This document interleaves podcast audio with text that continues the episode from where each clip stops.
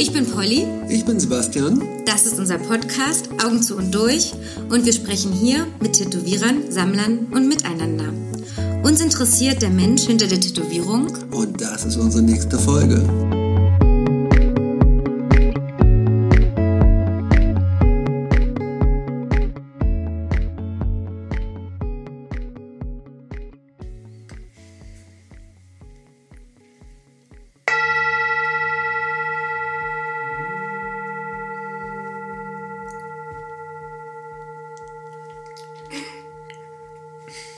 Das war der Sound einer Klangschale. Wir sitzen hier, also Sebastian und ich schon mal. Und vor mir steht Ronja Block. Ja, Hallo. Und neben ihr sitzt Tim Eisenträger. Moin. Und Auch die Blockträger ist genannt. Auch die Blockträger ist genannt. Sehr gut, auf jeden Fall. Und Ronja hat was in ihrer Hand. Was ist das? Ähm, ich habe weißen Salbei in meiner Hand und habe jetzt gerade beschlossen, uns jetzt erstmal auszuräuchern, bevor wir diesen Podcast intensiv starten. Und ich zünde den jetzt hier mal an, an Willst du mir damit unterstellen, dass ich negative Energien habe und dass sie Könnte ausreichen? durchaus sein, weil Halte ich ja für einen harten Vorwurf. ich weiß ja nicht, hast du heute schon tätowiert? Auf keinen Fall. Aber gestern. Ja. Hast du dich denn schon mit weißem Salbei seitdem ausgeräuchert? Hätte ich das machen müssen? Was macht der denn, der weiße Salbei? Also ich habe ja der gar keine weiße Ahnung. Salbei räuchert so negative Energien, die eventuell in deiner Aura Mhm. noch anhaften können, kann dieser weiße, weiße Salbei wegräuchern. Willst, Okay. Ja, willst also du damit sagen, dass Gerade so für so eine Zeremonie eine gute Öffnung. Das ja unser Podcast, ganzheitlicher Zeremonie, Podcast, den wir haben, ist ja auch ein bisschen zeremoniell. Genau, voll. Jetzt auf jeden Fall. Polly, ich Tim, wie oft macht sie das bei euch zu Hause? Ständig. Früh morgens, abends, Du mittags. bist also safe. Mit Aura seid ihr safe. Da sind wir ziemlich safe. Ja. Okay. Das ist, äh, ja, wir haben heute erst gemerkt, dass wir keine Räucherstäbchen mehr haben. Ja. Und das waren super krass. Hunderte. Ah. Die sind alle einfach weggefackelt. Polly, ich bitte dich mal kurz aufzustehen. Oh Gott. Und zwar, Oh Gott, das ist ein man guter fängt Anfang. immer so an, also man fängt an den Füßen an Ja. mit dem weißen Salbei, weil man über die Fußsohlen die meiste, ja, also das meiste auch aufnehmen kann. Mhm. Ich weiß nicht, ob, man, ob du den Trick mit den Zitronen unter den Fußsohlen kennst, Natürlich wenn du nicht. krank bist. Nein. Wenn man erkältet ist, legt man sich im besten Fall mal so Zitronen in die Socken rein über Nacht und die- Zitronenscheiben. Zitronen- Ganze Zitronen. Bitte, keine ganzen Zitronen. nehmen. Zitronenscheiben Zitronenscheiben. unter die Fußsohlen, weil Ja. du dadurch das Vitamin C am besten aufnehmen kannst. Weil Okay. über die Fußsohlen läuft es am besten. Oh Mann, ihr spricht hier mit der Leute, mit der Ist die am wenigsten mit ihrem Körper in Kontakt ist. Ja, siehst du, das lernt Ey, ich habe aber auch noch keine So, also Zitronen unter fangt den Füßen Fußsohlen gehabt. Einmal heben, sehr gut. Jetzt den anderen Fuß heben und dann einmal die Augen schließen. Dann räuchere ich deine Vorderseite aus. Über den Scheitel und die Körperrückseite. Herrlich. Polly hat das zum ersten Mal gemacht. Kannst du sicherheitshalber noch eine zweite Runde machen? Ach, das passt ja nicht. Warum? Weil ich so voll hänge mit Scheißenergie oder was? Nee, ich glaube, äh, Polly. Ich fühl mich das gut jetzt. ganz gut so, Sebastian. Stell dich mal hin, ich wollte aufbauen. Erstmal die Fußsohlen. Unser kleines Podcast-Studio ist jetzt schon ähm, im dicken Rauch eingehüllt. Jetzt macht sie das bei Sebastian. Ja. Tja, unnötigerweise. Einmal die Augen schließen, bitte. Bei dir ankommen. Ich bin eh schon Lichtwesen. Du bist ein Höllenwesen. So.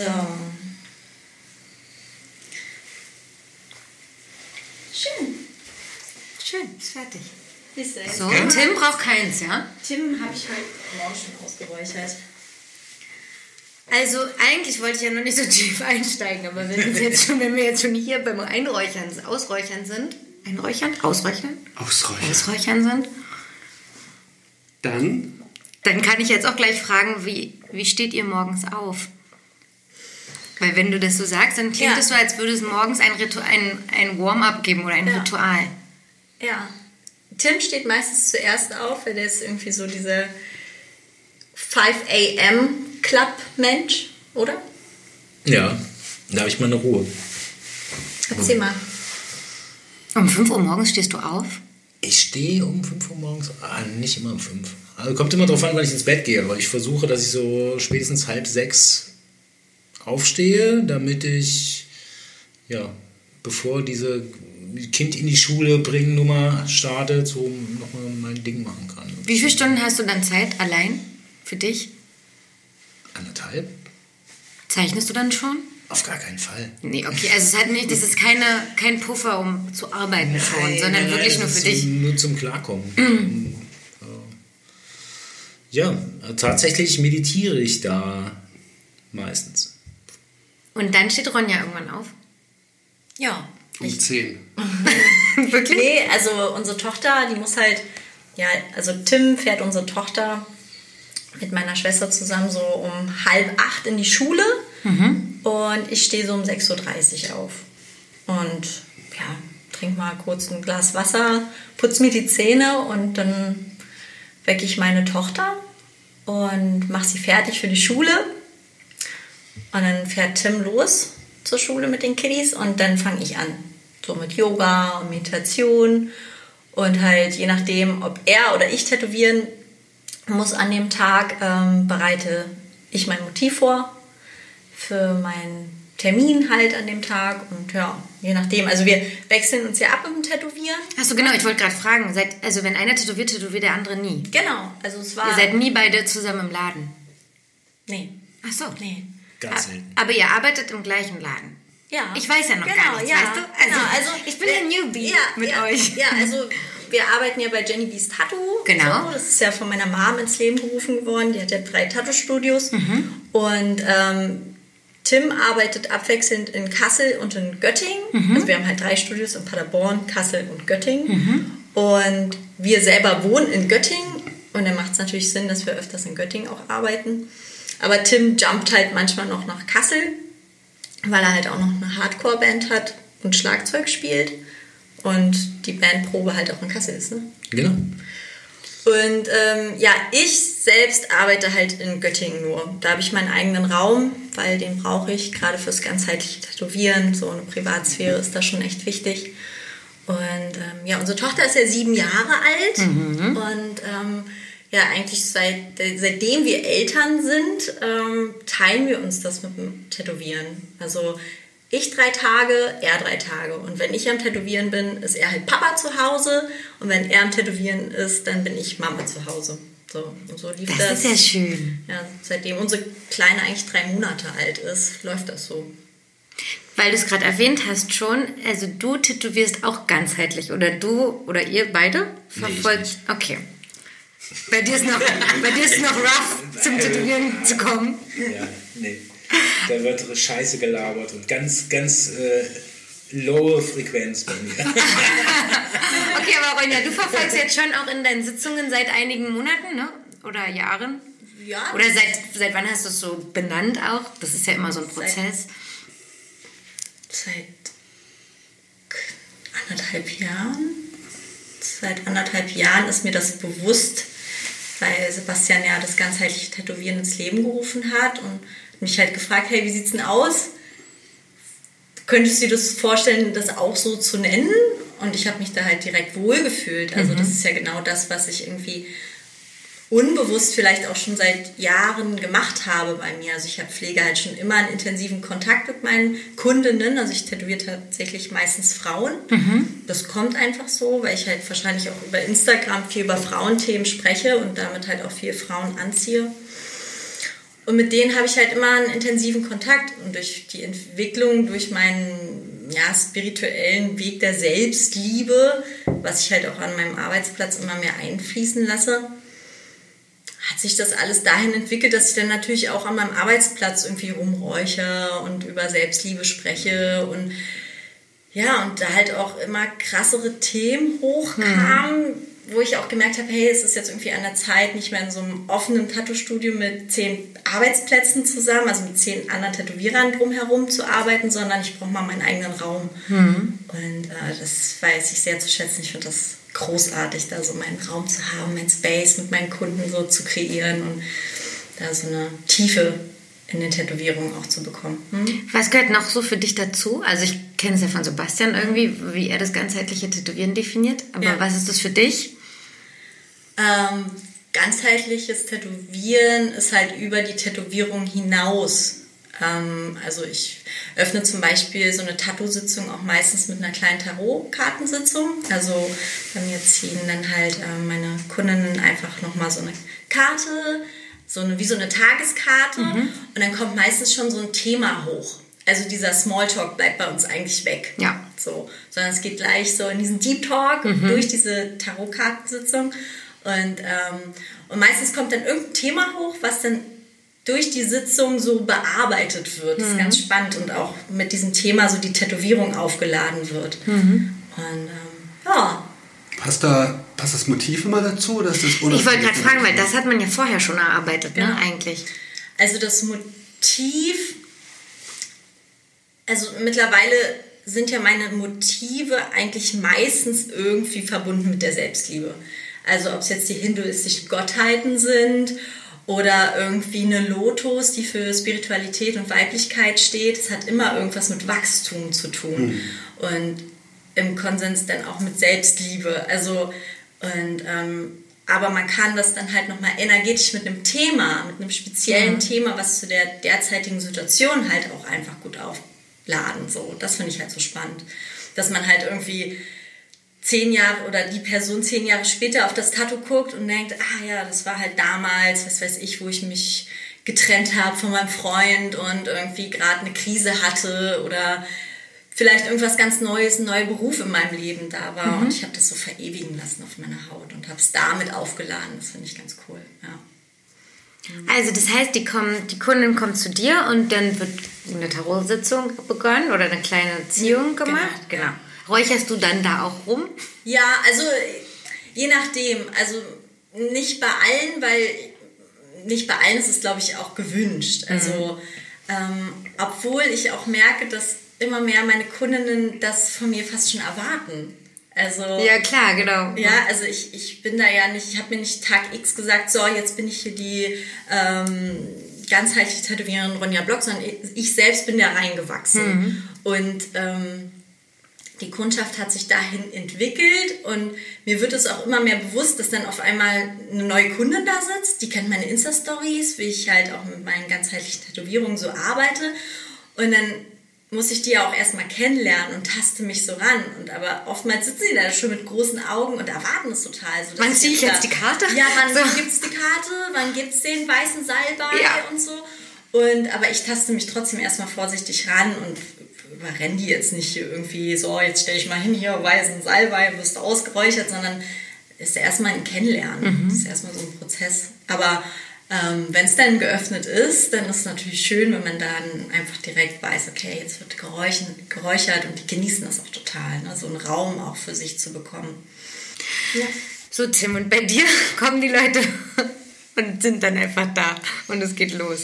Warum? Ähm, naja, ich habe auch schon einige ähm, Kunden, die ich schon länger tätowiere und da hat man auch so eine Basis, wo man auch schon mal ein, ein tieferes Gespräch führt. Das ist aber äh, relativ schwierig in so einem großen Street-Shop, ne, wo ja, im schlechtesten Fall zehn Tätowierer sitzen, die zehn Kunden haben. Und äh, ja, ganz viele Ohren ganz groß werden, ne, also das, das funktioniert nicht so wirklich. Ne. Also du tätowierst nicht in einem eigenen Raum, du tätowierst auf der Fläche sozusagen. Ich, genau, an der, an der Front. An der Front, ja. Ja. Sebastian, jetzt ist es nämlich Zeit für die Quickies. Ich habe die ganze Zeit überlegt, wann ich die einbaue. Ja. Ich wollte ich wollte- Quickie. ich wollte nichts zerstören damit. Ich hau die jetzt mal rein. Wir sind ja gerade im Gibt es auch Tattoo-Bereich. so einen Sound für so Ich Guck mal, wie ganz, jeder ganz, ganz seinen schnell. eigenen Sound macht. Und hier kommen die Quickies. Ronja, Street Shop oder Privatshop? Privatshop. iPad oder Handarbeit? Handarbeit. Äh, Freehand oder Stencil? Stencil. Ähm, Flash oder Wanadu oder eher Custom Design? Wanadu ist schon geil. Ja? Inhalt oder Form, was bevorzugst du? beides. Oh Gott. Ah, ich muss mich entscheiden. Inhalt oder beides Form. nehmen. Ich kann beides Du nehmen. kannst beides Ja, nehmen. beides auf jeden Fall. Nicht beides nehmen. Alles ist erlaubt. Ja. Bei ganzheitlichen Tätowierungen Ah ja, ein Satz. sag ich jetzt immer. Ist Inhalt und Form ist Bei ausgeglichen. ganzheitlichen Tätowieren kann ich auch rauchen jetzt, ne? Natürlich. Ach so. Äh, lieber weibliche Kunden oder männliche Kunden? Oh, schwierige Frage, weil ich wünsche mir immer, wenn männliche Kunden kommen, dass das passt. Manchmal hatte ich männliche Kunden, da habe ich dann gemerkt, da werde ich dann nur aufs weibliche Geschlecht reduziert. Und die wollen so jetzt so eine gut aussehende Tätowierer, die mal so ein bisschen Hand anlegt. So habe ich dann null Bock drauf. So. Und deswegen sind mir oftmals die weiblichen lieber, weil ähm, da ist das einfach nicht so. Da wird da nicht sexualisiert oder so. Ne? Ähm, und deswegen sind mir oftmals die weiblichen lieber. Aber ich habe zwei ganz tolle männliche Kunden, die liebe ich total.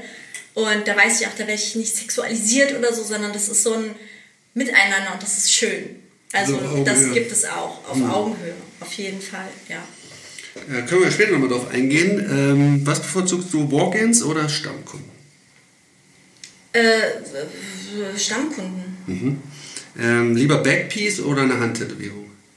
Handtätowierung. Warum hast du jetzt nicht das andere gesagt? Ich hatte mir, äh, Underboob war die erste Version. Ja. Ich hatte es später schon mal überarbeitet, um. Äh, Underboob ist ja, ich will darauf hinaus, dass Backpiece halt schwere Arbeit ist, die langwierig ist und Underboob ist ja auch irgendwie schwere, an- äh, irgendwie schwere Arbeit, deswegen ist so die Handtätowierung, das ist irgendwie leicht sichtbar und schnell gemacht. Also eher so diesen repräsentativen Job, der so zwei, drei Stunden dauert. Ach so, oder dieses- richtig harte Arbeit, die Genau. nirgendwo präsentiert wird oder, oder selten präsentiert wird. Ewig nicht zu posten ist, Ja, genau. ewig nicht fertig wird und ja. Gestern erst eine Handtätowierung gemacht. Das war echt eine super angenehme, schnelle Nummer und ähm, das war einfach nur angenehm. Ja. Ja, gehe ich mit. Kein Stress. Rotary oder Spule? Äh, Rotary. Rotary, dann ist Einweggriffstücke oder Stahlgriffstücke, die Frage erübrigt sich. ja.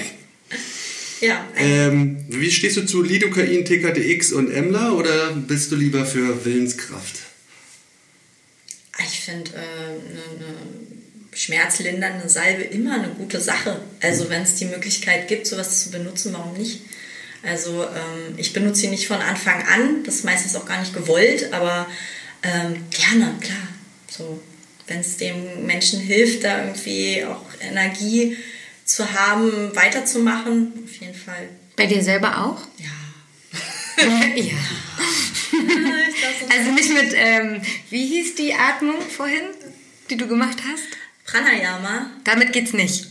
Doch, also ich, ich, denke auch mit tiefem Atem kommt man da gut weiter, aber ähm, ich glaube, die ein oder anderen Tätowierungen, gerade auch bei Sebastian an meiner Front, hätte ich äh, nicht hinbekommen. Also mir graut es auch jetzt schon wieder, wenn Tim mich demnächst tätowiert. Äh, unter meinem Po, da ist mein Krafttier? Krafttier. Was dein Kra Mein Krafttier, der Bär. Und Da haben wir nur die Linien geschafft, weil ich einfach abgebrochen habe. Das war so schlimm. Und da lobe ich mir doch die Betäubungssalbe. Wirklich Also Rückseite, Oberschenkel, direkt unterm Po Unter sozusagen. Po. Unter auch der, so auf dem Po ein Stückchen, Okay. ne? aber oh, das war schon brutal, ey. das war ein Affenzirkus. Ja, ganz schön. Also eine normale Kundin hätte ich nach einer halben Stunde rausgeschmissen nach so einer Performance. Ja, Das war wirklich? Echt schlimm, ja. Beschreib doch mal die Sitzung. Wie ist Ronja Blog bei Ja. einer Tattoo-Sitzung? Völlig hysterisch. Hast Bei du den? dir. Ich wurde wild beschimpft. Ja gut, ich finde, Sie hat gezappelt, sie hat alle zwei Minuten wollte sie eine Pause machen. Also das ist eine Horrorkundin, wirklich. hast du den, ent, hast du den Bären entworfen? Ja. Und war da noch, wird dann da reingeredet? Bestimmt, also ich kann mich jetzt nicht mehr. Also wir sind da schon eine Symbiose, wenn wir Motive zusammenlegen. Ich kann mich erinnern an Diskussionen, ist der braun oder ist der Ja, ja. schwarz? Ja und ist da die, die, ich glaube, die Frage steht auch immer noch im Raum. Ja. Und also, beziehungsweise, Braun wäre der schwarz, wird auf ja. jeden Fall schwarz. Also, was Finde find- ich auch. Was sagst du? Ich, ich weiß es noch nicht. Vielleicht, vielleicht, ich, ich weiß Schwarzbraun. Schwarzbraun. Vielleicht ja. auch schwarzbraun. Beides. Ja. Äh, liegt das daran, weil er die Emler und diese ganzen Hilfsmittel verboten hat? Weil er so richtig harter street shop Nee, ich, ist? ich, gla- ich glaube einfach, dass äh, ich mich bei ihm anders gehen lasse, weil er einfach mein Partner ist und ich einfach weiß, dass ich, ich weiß nicht, man hat da so ein anderes Level. Wenn du mich tätowierst, Sebastian, dann ist so, der, der, ich weiß nicht, Ja, eine Das ist genauso schlimm. Ich reiß mich auch bei Daniel mittlerweile oft zusammen, aber bei dir würde ich mich noch länger zusammenreißen, glaube ich. Aber ich kenne die Problematik mit Franziska genauso, dass man halt einfach offener ist und viel mehr ungefiltert kommuniziert. Und das ist ja dann als Tätowierer auch irgendwie, muss man ja als Partner auch aufnehmen und sagen, okay, ich bin der erste der Tätowierer und dafür ein Verständnis haben und darauf eingehen. Also volles Kompliment eigentlich, wenn ich dich anschreibe. ja, ich fordere zum Beispiel Leute auch auf, dass sie halt einfach mal offen und ehrlich kommunizieren, anstatt es zu unterdrücken. Also wenn man damit umgehen kann und das sich nicht anträgern lässt und es einfach nur als äh, Ausdruck sieht, Also gestern stand ich neben jemandem, der gerade tätowiert wurde und der hat die ganze Zeit gezuckt. Aber wie bei einem epileptischen Anfall. So. Oh. Dann dachte ich erst, vielleicht hat er was genommen oder so, Ja. aber war nicht so, sondern das ist so sein Schmerzding. Das, das würde ich gar nicht aushalten, mit jemandem zu arbeiten, also jetzt aus Tätowierersicht, der vor mir liegt und so zuckt. Also so, wie ist das für dich mit, Ja. also tut dir das leid? Also Wir haben ja oft jetzt schon diese Reuefrage gestellt, die ist tatsächlich auch bei jedem unterschiedlich, ob man da so, hast du Mitleid oder Mitleid nicht, Mitgefühl maximal. Ähm, also es kommt bei mir echt selten vor, dass die so richtig Zuckungen oder so haben, weil das muss man schon wollen, glaube ich auch. Also ich hatte das früher, wo ich noch so ja, man- manchmal so kleine Sachen gemacht habe und dann kam so ein Mädel, so ein ganz junges und die hat dann noch so fünf Freundinnen dabei gehabt, die alle so Händchen gehalten haben und sie hat dann so ganz wie so eine Performance schon hingelegt, so, ne?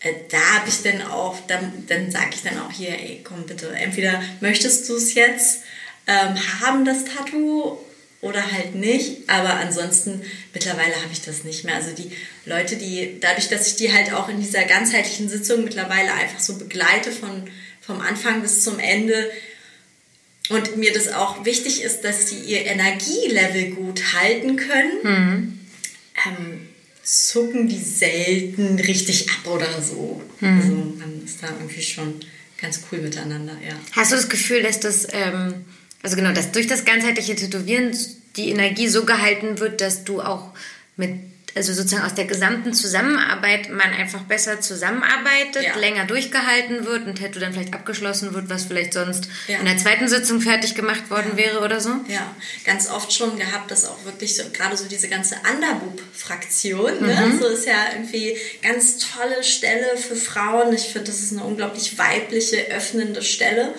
Ähm, und echt so zierliche Frauen gehabt, ja, und die auch schon so, ey Ronja, keine Ahnung, ob ich das schaffe, vier Stunden jetzt und so. Und ich so, hey, wir kriegen das schon hin. Und man empowert sich so gegenseitig, weil auch für mich ist das krass. Also, weil ich finde, diese Underboob-Stelle ist für einen Tätowierer schon, das ist alles so fein, gerade bei einer Frau, dass du da nicht irgendwie Blowouts bekommst. Und das ist echt so ein, das ist schon so ein Psychotattoo, ne? Da muss, muss man Ah, schon okay. so gedanklich zusammenarbeiten. Und ähm, ja, und diese zierlichen Frauen haben das immer hinbekommen, auch vier Stunden dann ihr Underboob-Tattoo wegzustecken. Ne? Also, ja. Tim, gut. hast du schon mal ein Underboob-Tattoo gemacht? Auf jeden Fall. Und findest du die Stelle auch so, wie Ronja sie beschreibt? So speziell? Es Ja, auch klar, schon öffnend für dich? Es ist auf jeden Fall ja, ziemlich weiblich, weil da in der Regel hast du dann nackte Brüste und das, äh, ja, da muss man als Mann auch erstmal die Fassung wahren. Ah, okay. ich war auf das Wort gespannt, aber Nö, aber ich, ich finde die jetzt nicht so schlimm. Also da finde ich es anstrengender, unten auf dem Bauch zu tätowieren, weil Underboob ist ja noch relativ fest. Das geht klar. wie Also weiter unten finde ich das wesentlich anstrengender, so am Bauch. Wie ist das mit Privatsphäre bei solchen Sachen? Du sagst ja, du arbeitest im Open Space mit mehreren. Ja, da gucke ich dann immer, dass ich einen Platz irgendwo in der Ecke kriege. Dann kommen die, gibt es ein paar Aufstellwände und dann passt das eigentlich. Also du nimmst ja schon Rücksicht. auf Ja, sowas. auf jeden Fall. Wie ist das für dich? Habt ihr da irgendwelche Abmachungen, Deals, Eifersüchteleien, wenn bei dir ein hübscher Mann kommt oder bei ihr eine hübsche Frau? Wir hatten das nämlich letztens, weil ich das so das erste Mal darüber nach. Also ich wusste nicht, dass man, weil ich ja da an der Stelle kein Tattoo hatte, ich wusste nicht, dass man da barbusig liegt als Frau. Also muss man nicht, man könnte sich ja wahrscheinlich auch abdecken, aber mal, genau, vielleicht ist es manchmal. Also ich wäre sogar auch ein Typ Frau, der es egal wäre. Wenn ich da jetzt liege, würde ich da jetzt liegen. So. Aber und dann ist mir das auch erst bewusst geworden, dann dachte ich so, lag die da ohne BH vor dir? Also, wir hatten gestern, ne? Erstes Thema irgendwie. Da hat er ein Po tätowiert von einer Frau. Echt ein wunderschöner Po. So. Und dann war das so irgendwie. Ähm, dann irgendwie ging es darum, ja, oh, stimmt, ich muss auch mal wieder Hintern trainieren. ähm, ja, und dann habe ich, hab ich das Foto gesehen halt, äh, wo er, ähm, also es ist eine große Blume halt da drauf. Und ja, weiß ich nicht, also Eifersucht, ich tätowiere jetzt irgendwie fast 16 Jahre, wir sind mittlerweile 10 Jahre zusammen, ist es nicht mehr so, also für mich ist das nicht mehr so ein großes Ding, selbst wenn jetzt da barbüsig eine Frau liegt. Aber interessiert tut es mich schon, wie, sie, wie das so aussah oder Ja. so. Ne? ich meine, du bist ich schon glaub- kurz äh, angetriggert. Ja, ich meine, du bist ja auch mein Partner und das ist ja. Also es ist Aber ich- definitiv noch ein Thema. Ja. Weil ich jetzt dachte, so zwei abgebrühte Tätowierer, die das beide von beiden Seiten kennen, die sagen Ja. sich, ach, kein ja, Ding mehr. Nee, aber. Ich weiß nicht. Aber es ist ja, finde ich, auch das menschlich das Gleiche zu empfinden. Trotzdem natürlich, auch wenn jeder rational aus seiner Arbeit heraus sagen kann, ganz ehrlich, nach einer Stunde ist mir so ein Tattoo auch, e- also ist mir das egal, dass, dass ich die Brüste da sehe oder der, der Po da ist. Klar, weil ich dann im Fokus bin und trotzdem, also auch wenn es jeder weiß von dem Job des anderen, hat man ja so eine Gefühle auch manchmal. Aber man blendet sowas auch ganz gut aus. Also ich finde, es war auch schon oft die Situation, dass Tim hat irgendwie eine Frauenfront tätowiert und sie lag barbüsig da und ich bin mit meiner Tochter ins Studio gekommen und Emma wollte halt Hallo Papa sagen und wir sind dann halt hinter diesen Vorhang gegangen. ne? So, ich habe natürlich vorher gefragt, ist es okay irgendwie? Und dann hat Emma nochmal Papa einen Knutschi auf die Wangen gelegt und da lag halt eine barbüsige Frau und Barbüsi. Barbüsig? Barbüsig hört sich auch schön an, Barbüsig. Also es war eine barbusige Frau und die war voll okay damit. So. Also das ist jetzt, ich finde, also das ist ja jetzt auch nichts Schlimmes. Nee, stimmt. Ich Definitiv hab, nicht. Ich habe vergessen, das Restaurant zu reservieren. Ich habe die ganze Zeit überlegt, wann ich das sage. Na, jetzt, äh, Ja. du kannst es live reservieren Ja, oder wir machen kurz einen Cut.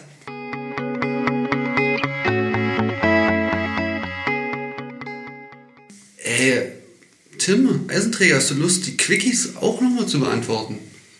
Sind das dieselben Quickies? Das sind dieselben Quickies. Hau raus. Also ich, ich sehe gerade so Kontraste zwischen euren Arbeitsweisen. Ähm, mal sehen, was da rauskommt. Street Shop oder Privatstudio? Ja, Street Shop. Ich wollte immer privat, aber mittlerweile ist mir egal. iPad oder Handarbeit? iPad.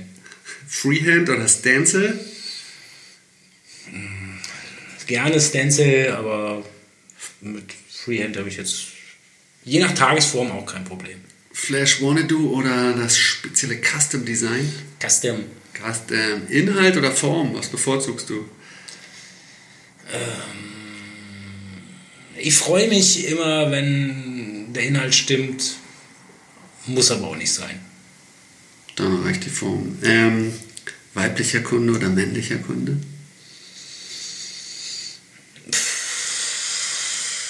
Ist auch egal. Ist alles egal. Ähm, lieber Stammkunden oder Walk-ins oder auch beides? Gerne Stammkunden. Gerne schon. Ähm, Backpiece oder Underboob oder Handtätowierung? Handfetzt. Handfest. Roterie oder Spule? Ähm, Das ist alles auf dem Podcast, wenn du oh ja, ich, ich klopfe hier, ich habe hier gerade gezündelt Mach und äh, wollte gerade das Palo Santo, ich wollte es löschen. Roterie oder Spule? Tim, Konzentrier dich. Ich habe mir jetzt so eine ähm, Dan Kubin Nachbau gekauft und bin damit total happy. Ansonsten hatte ich immer Spulen und fand Rotaries doof. Jetzt langsam schwenkt's um. Geil. Äh, Einweggriffstücke oder die klassischen alten Stahlgriffstücke? Einweg. Einweg. TKTX oder Auf hier alles. alles rein. in die Und Tramadol noch dabei. Für dich selber Für mich natürlich. selber, na ja klar. Und gestehst es deinen Kunden auch ein, oder? Ja, die, die muss ich schon gut kennen, damit ich äh, sowas abdrücke. Danke für die Quickies, Tim Eisenträger. Vorhin hat Ronja gesagt, sie hat einen Bären als Krafttier. Wie kriegt man raus, was sein Krafttier ist? Ja. Weiß, das, weiß man das einfach? Tim Eisenträger und ich haben zusammen ein Krafttierseminar gemacht. Ein, eine schamanische Krafttierfindungs... Findung. Seminar, Dings. Wochenende. Ich habe ihn Timmy. darum gebeten. Nee, du hast mich einfach mit angemeldet. Und, Schon auch. und ich weiß, ich bin mir nicht sicher, aber ich glaube, wir, es hat gerade derbe gekriselt. Ja, stimmt. Ja, Beziehungstechnisch? beziehungstechnisch. Und ähm, ich meine, ich, ich habe da drinnen die die Chance gesehen, nochmal das, das Ruder nochmal rumzureißen und richtig satt aufs Beziehungskonto einzuzahlen.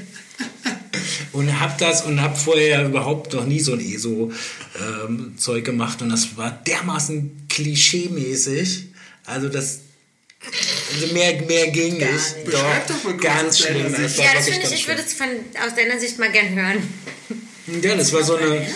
Ich gehe ja, das war ein zweitägiges Seminar am Wochenende und ähm,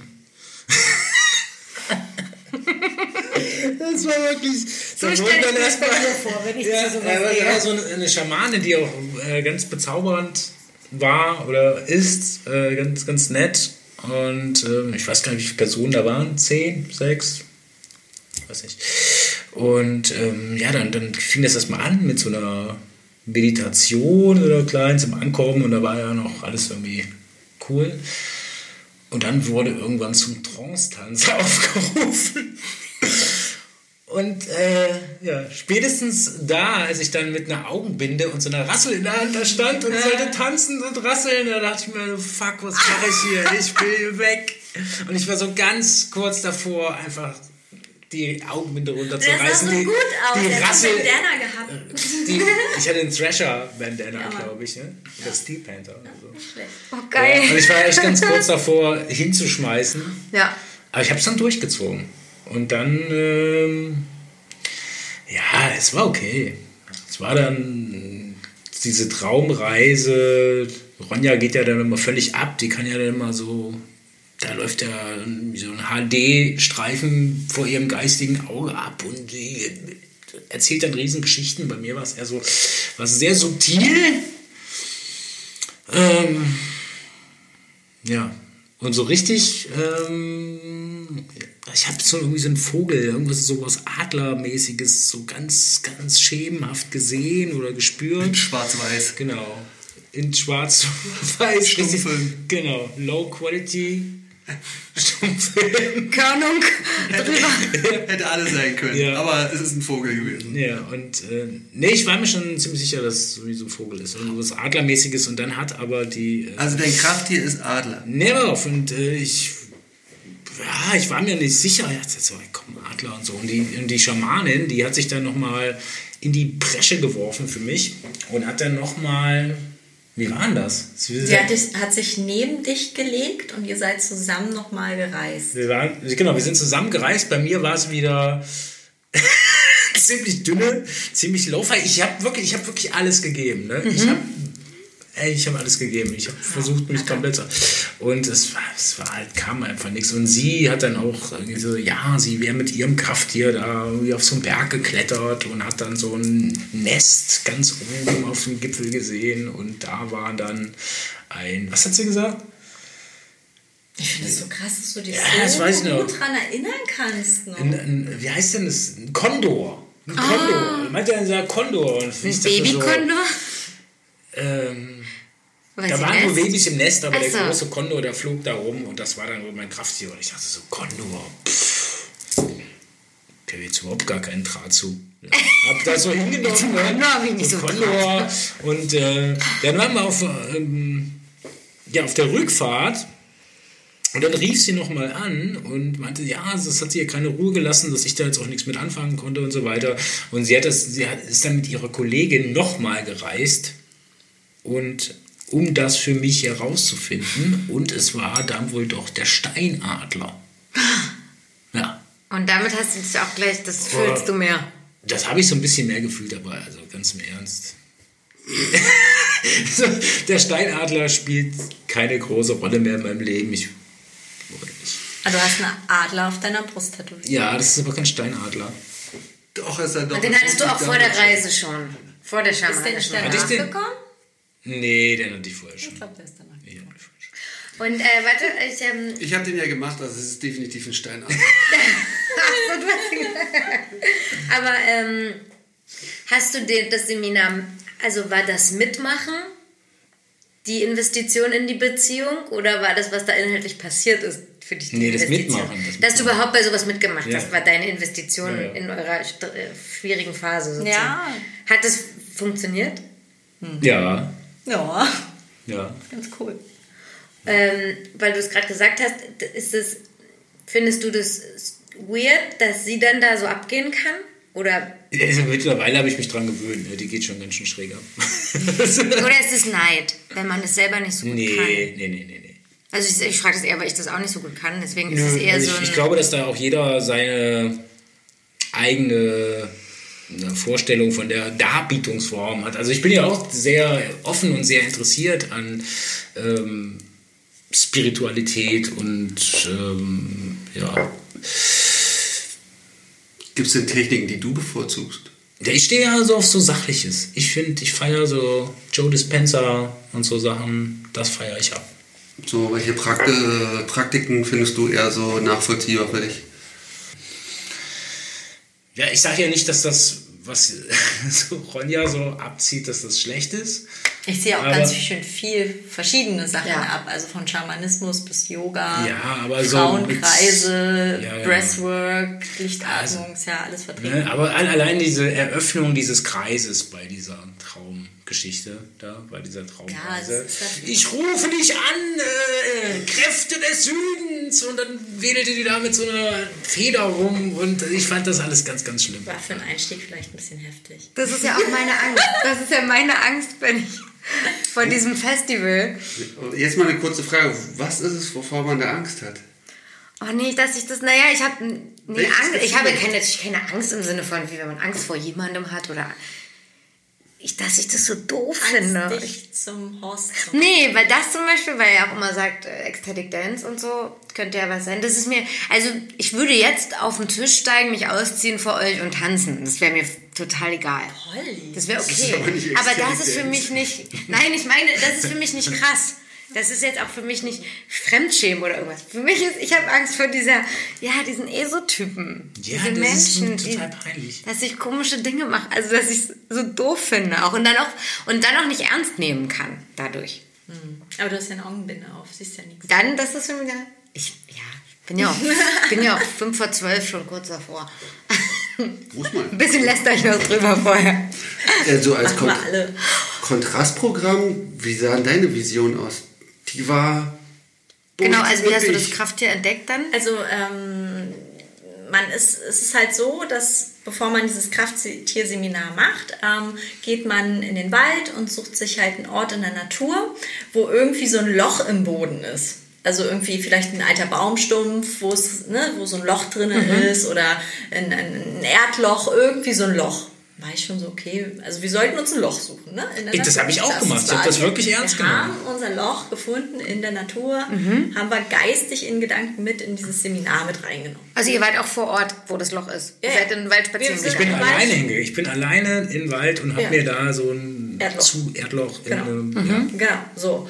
Und ähm, dann hat das Seminar angefangen. Es ging halt darum, du findest, also es gibt drei Welten. Es gibt einmal die Unterwelt, die mittlere Welt und die Oberwelt im Schamanismus.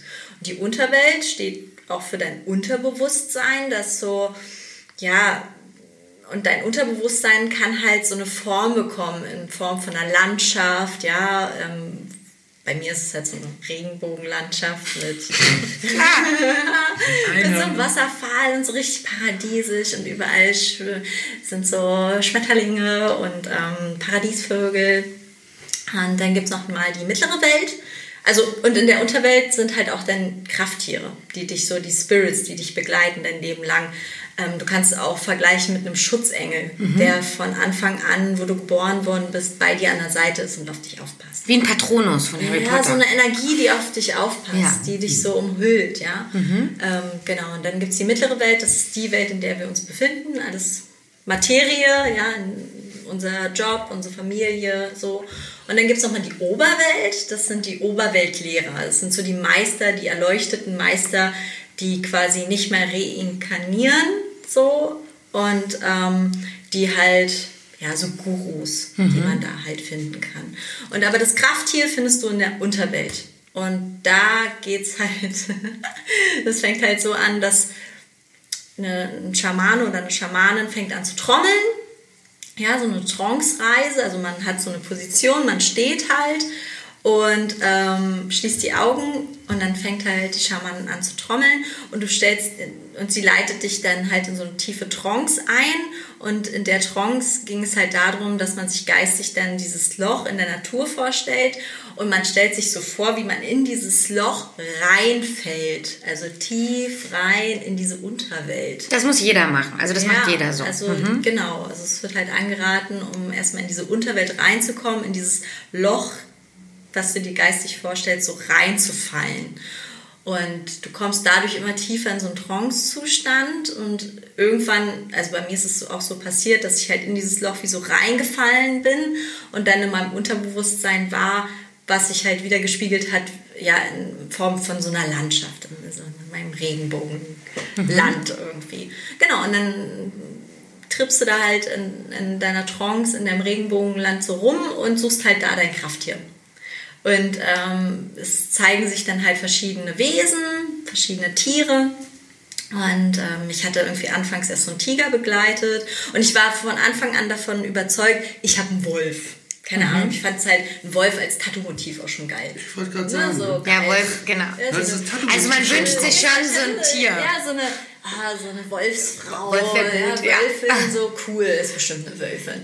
Ja, und dann bin ich da halt so ähm, rumgeflogen in meinem Unterbewusstsein. Ja, und dann war halt auf einmal ein Bär da. Und ähm, genau, der hat sich halt mir gezeigt. Und ja, es ist dann, es sind halt alles so Prozesse, die dann auch in Gang kommen bei dir. Und ich, man kann das gar nicht so beschreiben, warum sich diese Bilder sich halt zeigen, aber ich, ich habe halt ich bin ein sehr kreativer Mensch, ich habe eine große Fantasie, ich habe eine große Vorstellungskraft, ich bin auch ein Mensch, der viel träumt. Ja, und dann hat sich halt ein Bär gezeigt und wenn man halt das Gefühl hat, oh, okay, das könnte jetzt mein Krafttier sein, dann ähm, fragst du dieses Krafttier, bist du mein Krafttier? Wenn das so ist, dann zeig dich mir von allen Seiten. Und dann hat halt der Bär sich von allen Seiten gezeigt und dann umarmt man das Krafttier und ähm, ist eins mit ihm. So. Und dann kommt man irgendwann aus diesem Trance-Zustand raus, wenn die Trommel halt immer langsamer schlägt. Irgendwann schlägt sie halt viermal laut und dann ist es halt ähm, Zeit, zurückzukommen, hier in diese mittlere Welt, aus deinem Unterbewusstsein wieder rauszukehren. Und das war bei mir halt so mega intensiv. Wo ich mein Krafttier gefunden habe, habe ich halt echt so, so, so ein Glücksgefühl gehabt, ähm, dass mir halt auch die Tränen gelaufen sind. Es war so ein, so ein Urvertrauen, so wow, da ist jetzt irgendwie so eine Energie an meiner Seite, die begleitet mich jetzt hier. Ich habe auch seitdem auch keine Angst mehr im Dunkeln oder so. Also ich kann so in Kellergewölbe reingehen und habe nicht mehr diese krasse Angst, weil ich so viele Horrorfilme geguckt habe, ähm, sondern nee, ich bin irgendwie so, hab so ein, man findet dadurch so ein Urvertrauen irgendwie, ja, wenn man Krass. Kontakt mit seinem Unterbewusstsein aufnimmt. Hast du das auch schon gemacht, Sebastian? Ich habe das noch nicht gemacht. Wollen wir das mal machen? Ich bin voll offen dafür. Ich würde es machen mit dir. Ich hab- ja, lass das Ich kenne gute machen. Schamanin. Seminar Krafttier.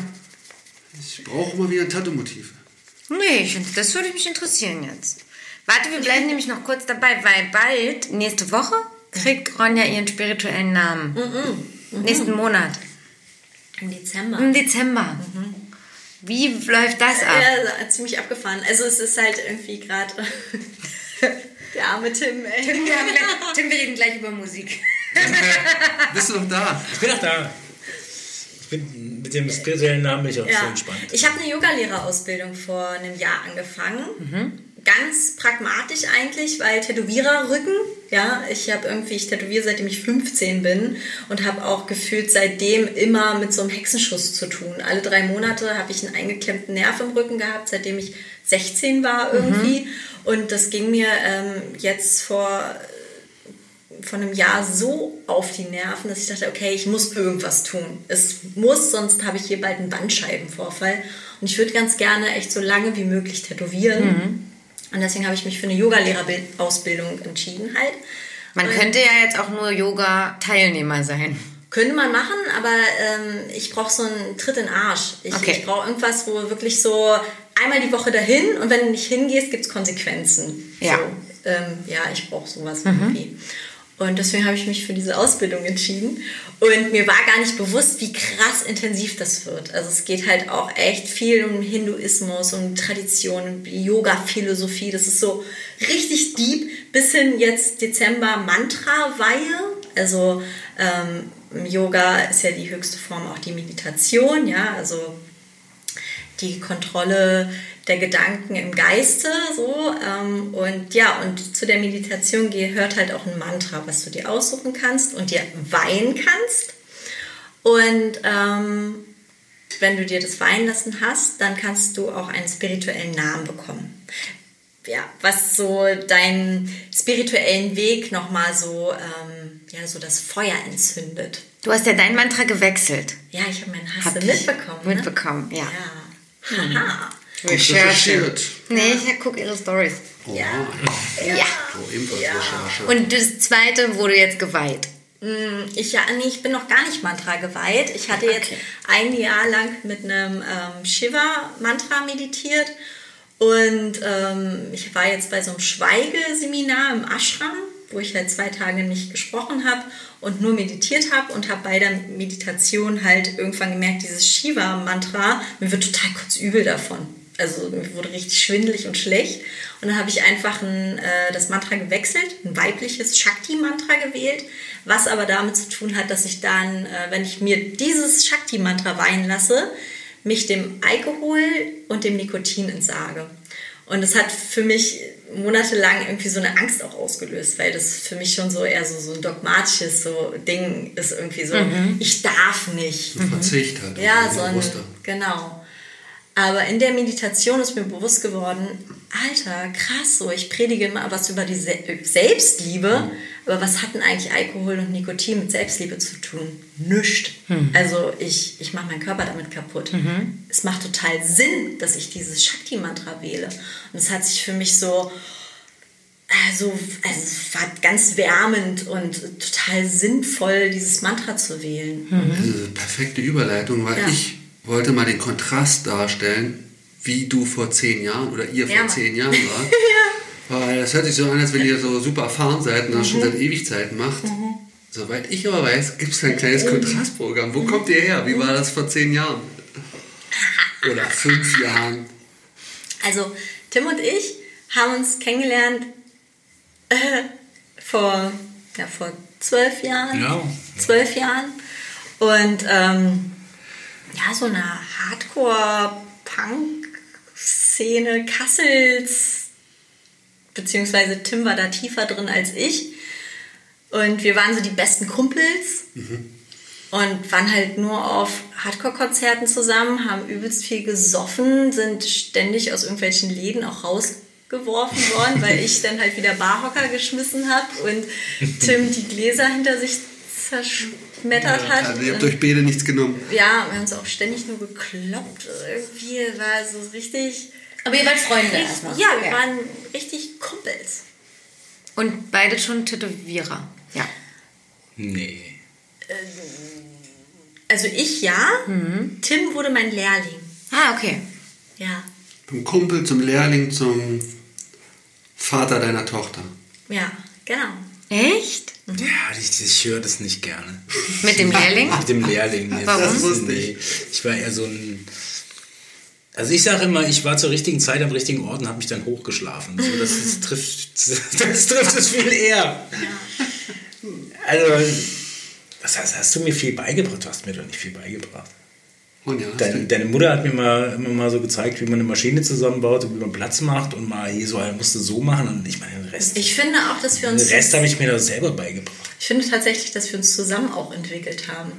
Ja. Also wir haben so irgendwie zusammen unseren Stil auch so gefunden und entwickelt. Wir supporten uns ja auch gegenseitig ganz viel. Ne? Und ähm, ja, naja, aber aus dieser... Aber wir haben auf jeden Fall viel gesoffen. ja, wir haben ey, sehr viel exzessive... Drogen ebenfalls oder Auch Drogen, ja. ja. Also das ganze Programm. Ja, ja. Ja, also Und- viel Marihuana auch immer. Und, naja, Ja, aber ist alles andere auch. ja, auf jeden Fall ganz viel ungesundes Zeug in unseren Körper gepumpt, um uns ganz viel zu betäuben und irgendwie äh, ja so ein Image zu pflegen vielleicht auch. Und das funktioniert auf Dauer nicht und deswegen habt ihr euer Lebensstil geändert oder Ja, wer hat angefangen? Was hat, ähm, also was, wo war der Switch? Gab es ein Schlüsselerlebnis? War das mit dem Kind Ja. bekommen zusammenhängt oder so? Also es ist ganz spannend. Wir sind dann irgendwann zusammengekommen. Genau. Und ganz viele Leute haben so Wetten auch auf uns abgeschlossen. So, was, die beiden Chaoten niemals und so, die bringen sich doch irgendwann gegenseitig um oder so. Die haben wirklich Wetten auf uns abgeschlossen, dass es maximal zwei Monate hält, unsere Partnerschaft und so. Und ähm, ja, und dann sind wir ein Jahr zusammen gewesen, haben halt so weitergemacht und irgendwann bin ich dann halt auch schwanger geworden. Aus Liebe auch wirklich. Also es war ah, irgendwie, ja, es war toll. Ne, passiert ja nichts. Nein, Ich wollte ja gerade sagen, weil man wird ja nicht einfach so Wir schwanger, werden ja aus nicht Versehen. schwanger. Passiert doch nichts. Wir Also ihr habt nicht ja- verhütet. Ja, genau. wir Mit Absicht. Ja, wir dachten, das passiert doch nichts. Hm, Es, ist, es, war, es war schon klar, dass es jederzeit passieren kann, aber es Passiert war ja auch so okay. Ja. ja.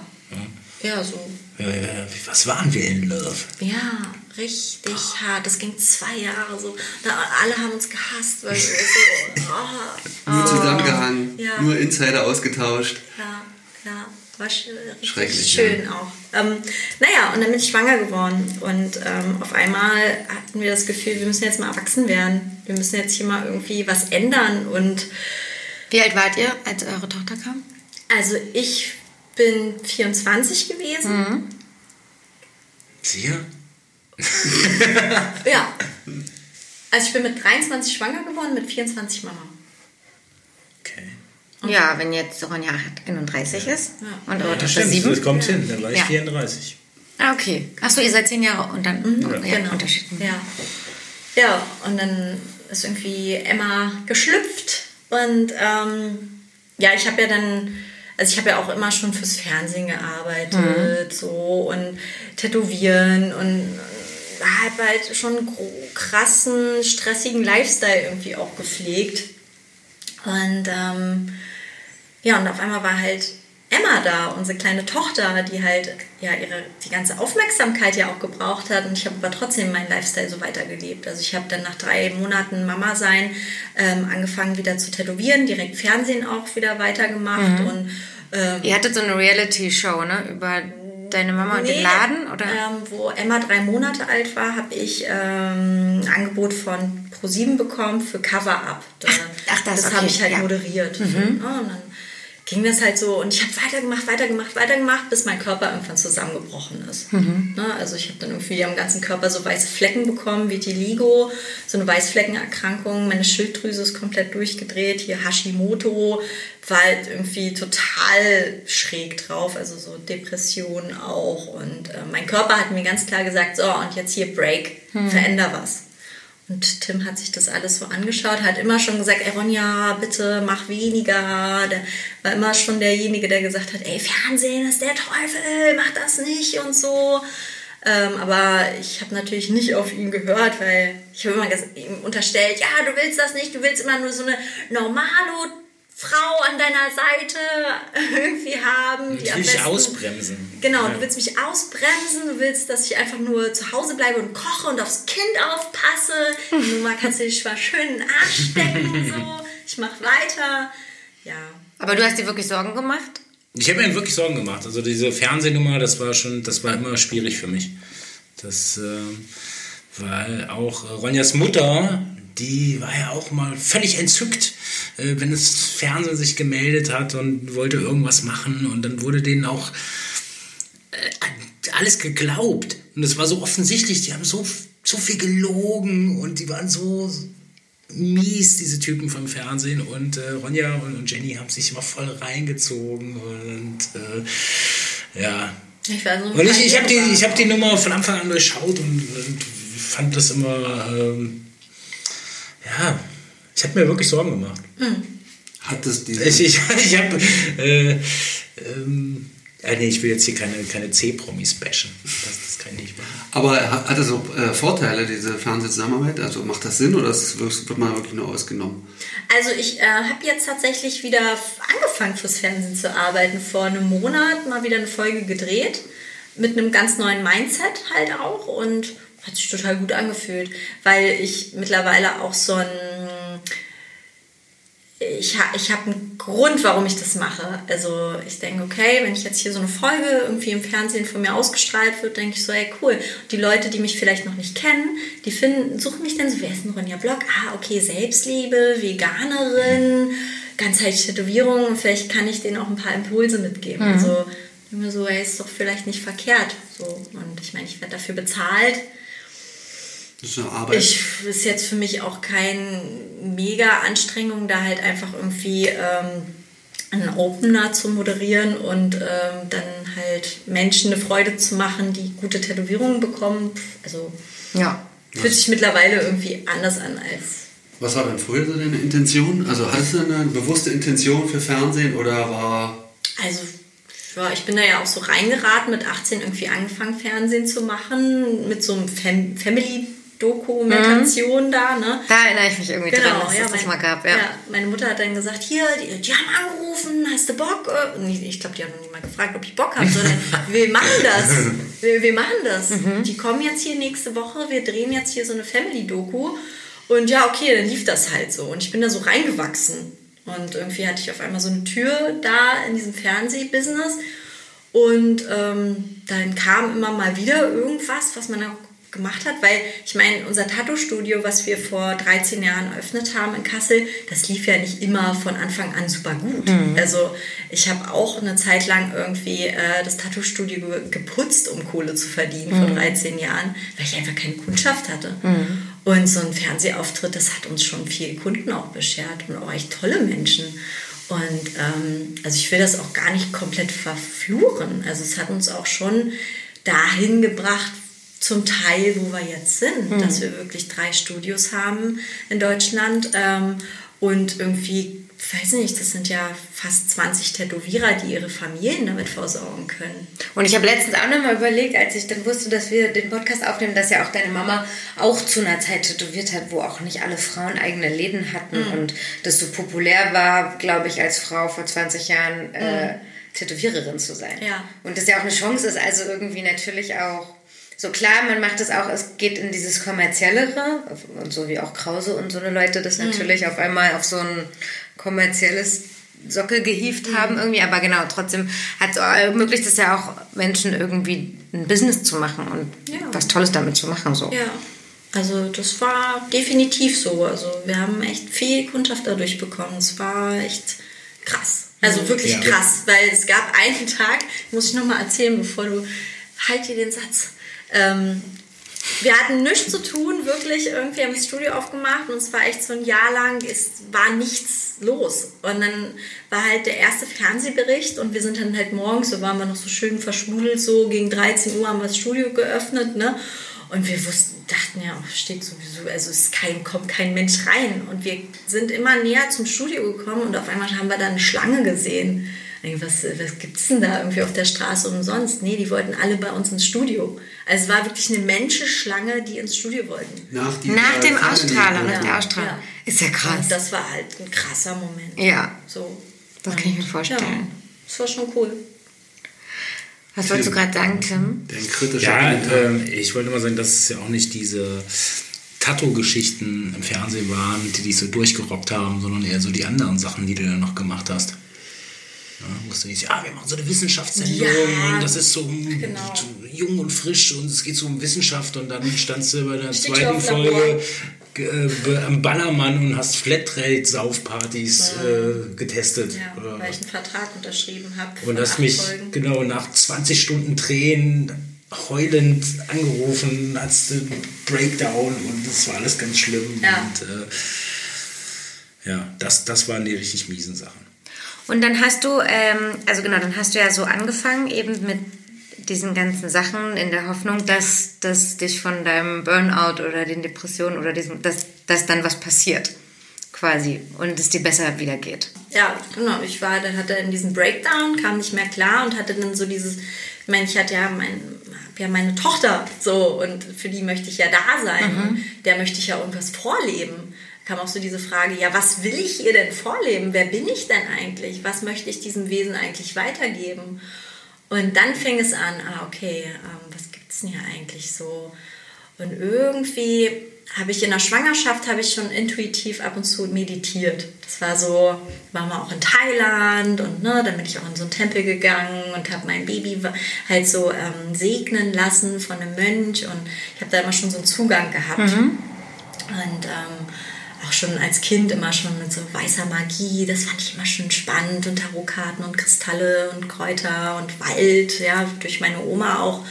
Und aber komplett den Zugang durch diesen Karrierewahn, mit, in dem ich mich halt mit Anfang 20 auch begeben habe, total ähm, links liegen lassen. Dafür gab es halt einfach keine Zeit für Selbstliebe.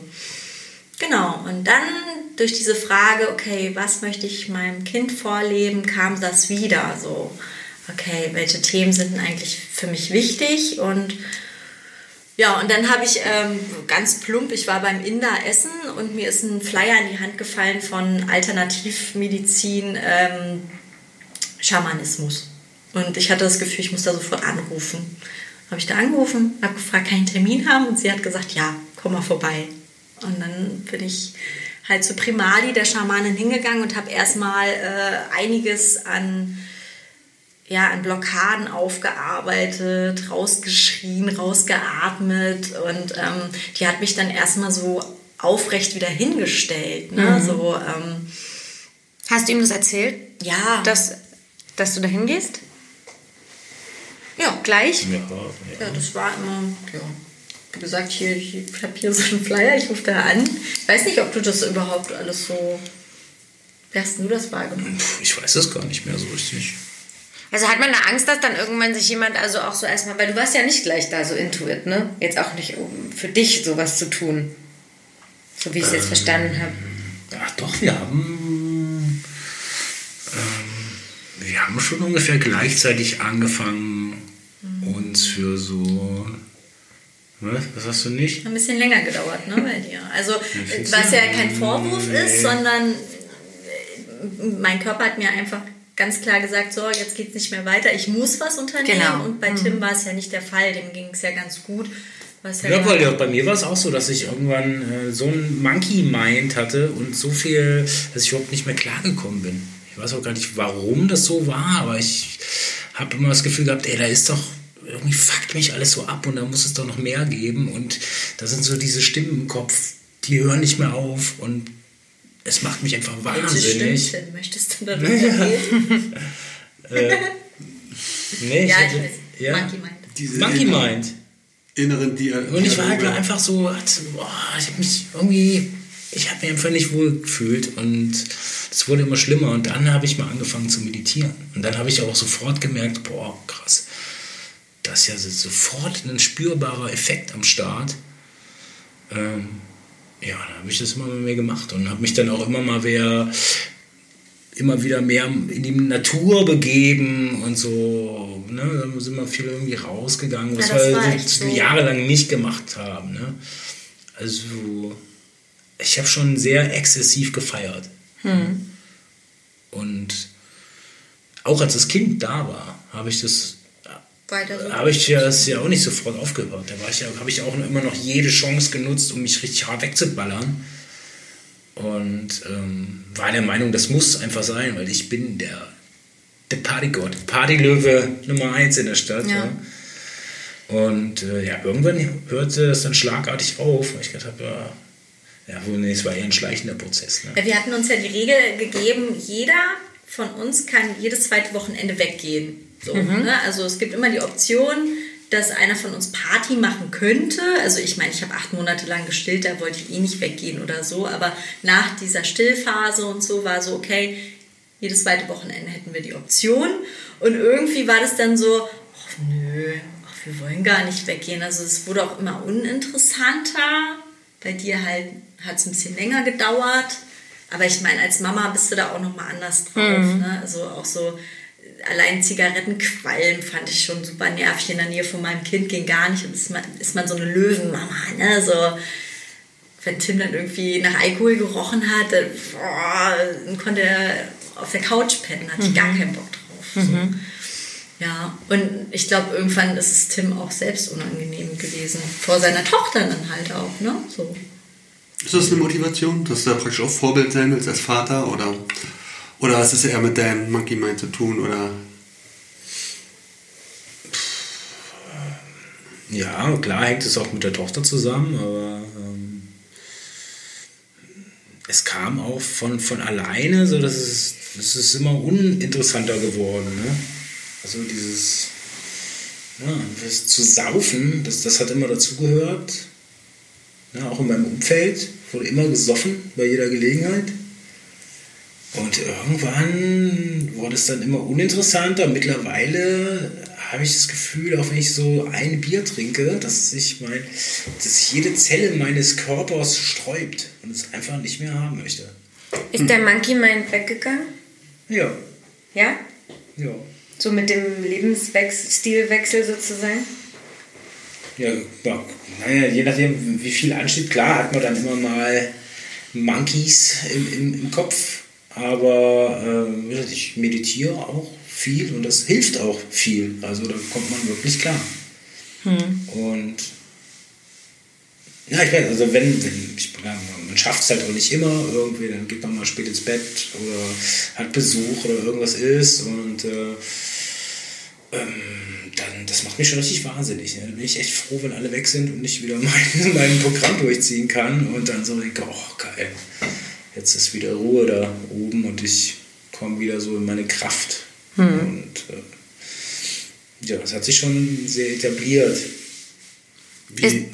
Nee, mach du Ladies Nee, du machst jetzt wirklich, Entschuldigung. Wie sieht jetzt die Wochenendgestaltung aus? Also geht ihr noch weg oder seid ihr jetzt so Ja, wir gehen schön? Bergheim. ich habe ein bisschen Zeug dabei. Bisschen Stoff. Du hast eigentlich nur auf Alkohol verzichtet und bist Eigentlich sonst weiter. Äh, Am Raven. nee, keine Ahnung. Ähm, Wir werden es heute Abend rausfinden. Wir werden's Wir rausfinden. gehen heute auf eine Kunstausstellung mit euch zusammen. freu Und ich ich, äh, das ist so ein bisschen, also ich war jetzt auch noch nicht so oft auf Partys. Also es ist ja heute Abend schon, könnte eine Party werden. Das, was wir Viele machen. Menschen da Ja. auf jeden Fall, die auch Bock haben auf Party. Ähm, und ich habe mir ganz fest vorgenommen, nicht zu rauchen, nicht zu trinken. Und ähm, Tim auch. also ich, ich war in letzter Zeit schon auf sehr vielen Konzerten alleine, bin da hingefahren. Ja, ey, krass, bin nüchtern Nummer, geblieben und es war alles cool. Also ich, ich krieg das hin. Es war ja auch mal so ein Ding, ne? Tim will auf ein Konzert. Und äh, ich so, ja, dann nimm doch das Auto. Nee, ich will trinken. Ich so, ja, warum willst du denn trinken auf dem Konzert? Ja, weil man das so macht, das ist so. Wenn man auf eine Hardcore-Show geht, dann trinkt man halt Bier. So. Und ich habe das immer nicht verstanden, warum man das nicht auch ohne Bier machen kann. Aber das gehört halt so in diese Subkultur irgendwie dazu, wenn man nicht gerade ein Edger ist, irgendwie Bier zu trinken auf einer Hardcore-Show. Und es hat echt lang gebraucht. Aber mittlerweile fährt er halt mit dem Auto zu einer Hardcore-Show, zieht es voll nüchtern durch, kommt nach Hause, um elf legt sich zu uns ins Bett, weil unsere Tochter schläft ja auch mit im Bettchen, ne? Und Riecht gut, ich darf Ey, der riecht dann gut. bei dir sein. Ja, also Aber das ist wirklich krass. Ich bin ja in einer Punkrock-Band und singe da. Ja. Und wie oft werde ich auf Punkkonzerten gefragt, ob, ob ich trocken oder bin oder Ja. Schwanger. Ja. Weil nur das kann die einzige Erklärung sein, warum die Alte nicht auf der Bühne trinkt. Und mit allen, ja, man kriegt ja dann auch manchmal noch einen kurzen Ja, hingestellt oder so. krass. Und nicht auch da irgendwie die ganze Zeit was kippt. Das finde ich auch echt krass. Das ist, ist da eigentlich ein Unterschied jetzt, sag ich mal, Schlagzeug zu spielen nüchtern oder, oder warst du vorher auch nüchtern beim, beim Auftritt? Nee, Bist du jetzt, bist du jetzt tighter? Ich hatte ja, ich hatte ja ziemlich lange Pause. Als ich angefangen habe mit Tätowieren und dann ein Kind kam und so, dann hatte ich ja zehn Jahre lang keine Band und habe gar nichts gemacht. Wie hießen die Bands, wo du mitgespielt hast? Oder die aktuelle Band ist Die aktuelle Band ist Suburban Death. Suburban Death. Die verlinkst du in den Show Notes. Suburban. Grüße. Grüße an Suburban Death. Ja.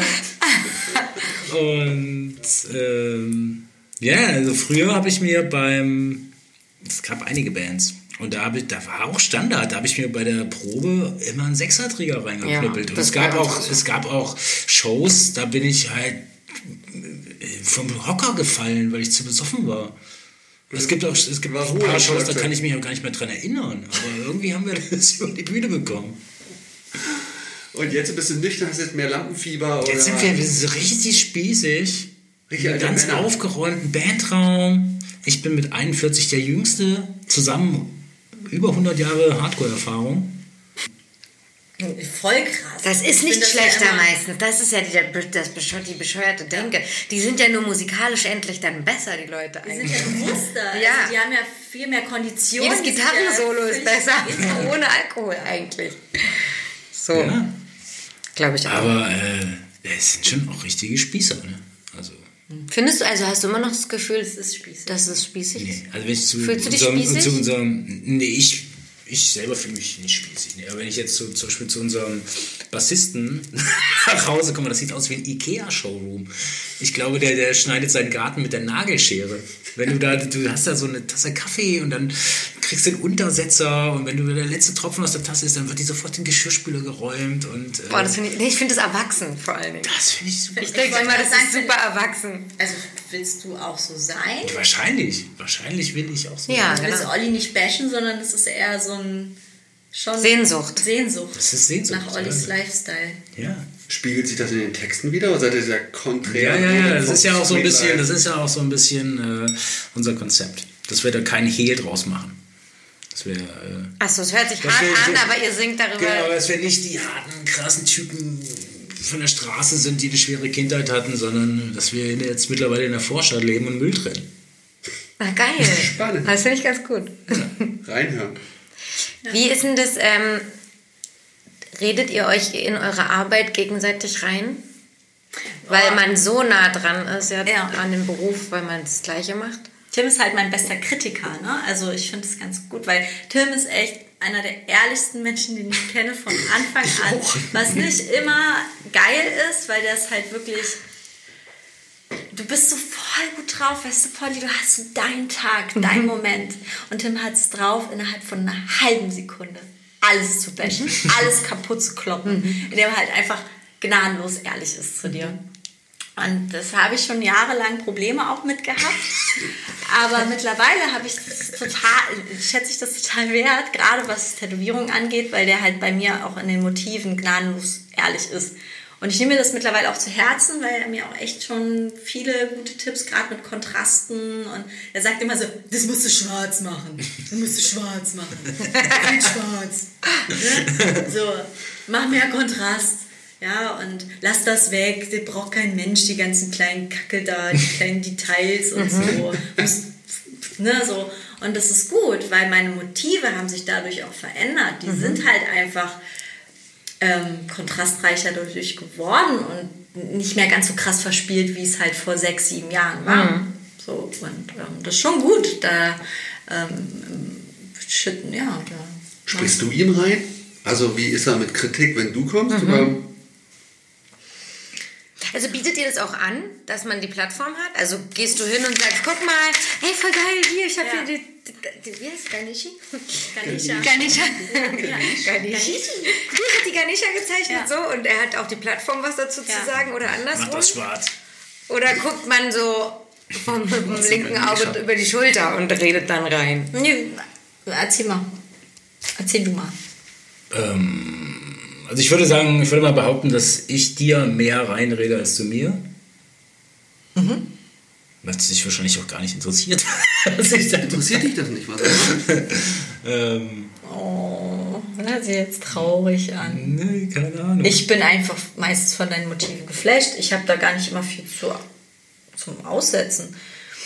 Hier Nee, Gattausstellung nee, das ist Beispiel genau. Ich glaube, es liegt einfach daran, dass ich meine Motive im Laden meistens mache du die ja gar nicht siehst.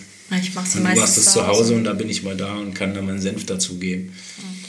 Kritisiert ihr im Nachhinein am Portfolio rum, also so an so fertigen Sachen, oder sagt er, er ist gemacht und brauchen wir jetzt nicht drüber reden? Nö, wir zeigen uns schon oft auch, also ich zeige dir meistens meine Sachen und fordere auch Kritik ein. Also mir ist das irgendwie wichtig, um auch zu wachsen. Ähm, so, ne, wenn ich abends dann nach Hause komme, hier, guck mal. Und dann, oft sagt er aber auch einfach, auch geil, cool, freue ich mich. Hab, habt ihr Lust auf ein Studio zusammen zu machen? Also ihr beide? Ein Studio zu öffnen? Das wäre ja so eine mögliche, also man denkt so ein, so was schon längst hätte Ja. kommen können irgendwie. Ja, aber wir sind auch gerade so ein bisschen lost, weil also mir ist schon klar, dass ich weiter tätowieren möchte und ich bin aber auch gespannt, was in den nächsten anderthalb Jahren noch alles so passiert, weil einem Jahr habe ich meine Yogalehrerausbildung abgeschlossen, dann bin ich Yogalehrerin, Tätowiererin. Ähm, dann, weiß nicht, ich würde ganz gerne halt diesen Self-Love-Club, den ich ja so ins Leben gerufen habe, beim Tätowieren, halt da auch mehr Form reinbringen, vielleicht so eine Struktur mit irgendwie Rituale, Retreats, Workshops anzubieten. Und Tim ist da halt aber auch gerade, also der hat ja irgendwie erzähl mal, der macht ja auch so viele andere Sachen noch neben dem Tätowieren. Und ich bin mal gespannt, wo unsere Reise eigentlich noch hingeht. Ob wir irgendwann vielleicht so ein Retreat Center eröffnen. Also ich glaube gar nicht, dass wir wenn ein Tattoo-Studio noch eröffnen, sondern das wird eher so ein Meditations-Tattoo-Center für Wachstum, Persönlichkeitsentfaltung. Für Erwachsene. Für Erwachsene, für spießig werden. Äh, Tim, erzähl mal, wie ist es denn jetzt gerade bei dir und was denkst du, wo es hingeht? Du kannst auch nur erzählen, wie Machst es du Sachen, die, also welche Sachen machst du nebenbei? Neben dem Tätowieren. Band haben wir jetzt gehört. Band habe ich noch. Dann Tätowieren, dreimal in der Woche. Ja, drei Tage oder manchmal auch nur zwei Tage. Dann mache ich noch Beyond Tradition.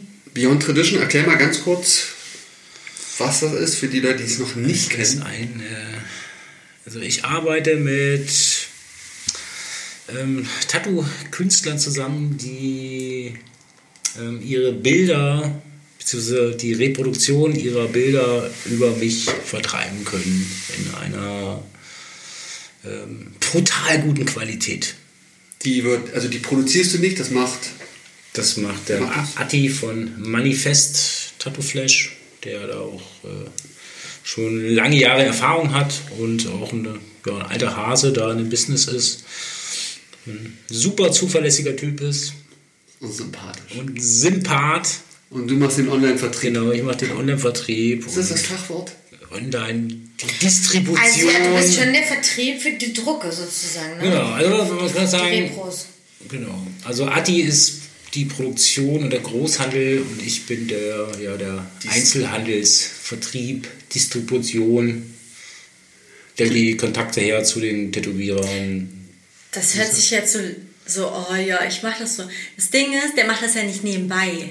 Der macht das nonstop, den ganzen Tag. Der steht morgens auf und hat, also das fing irgendwie letztes Jahr im, was ist jetzt?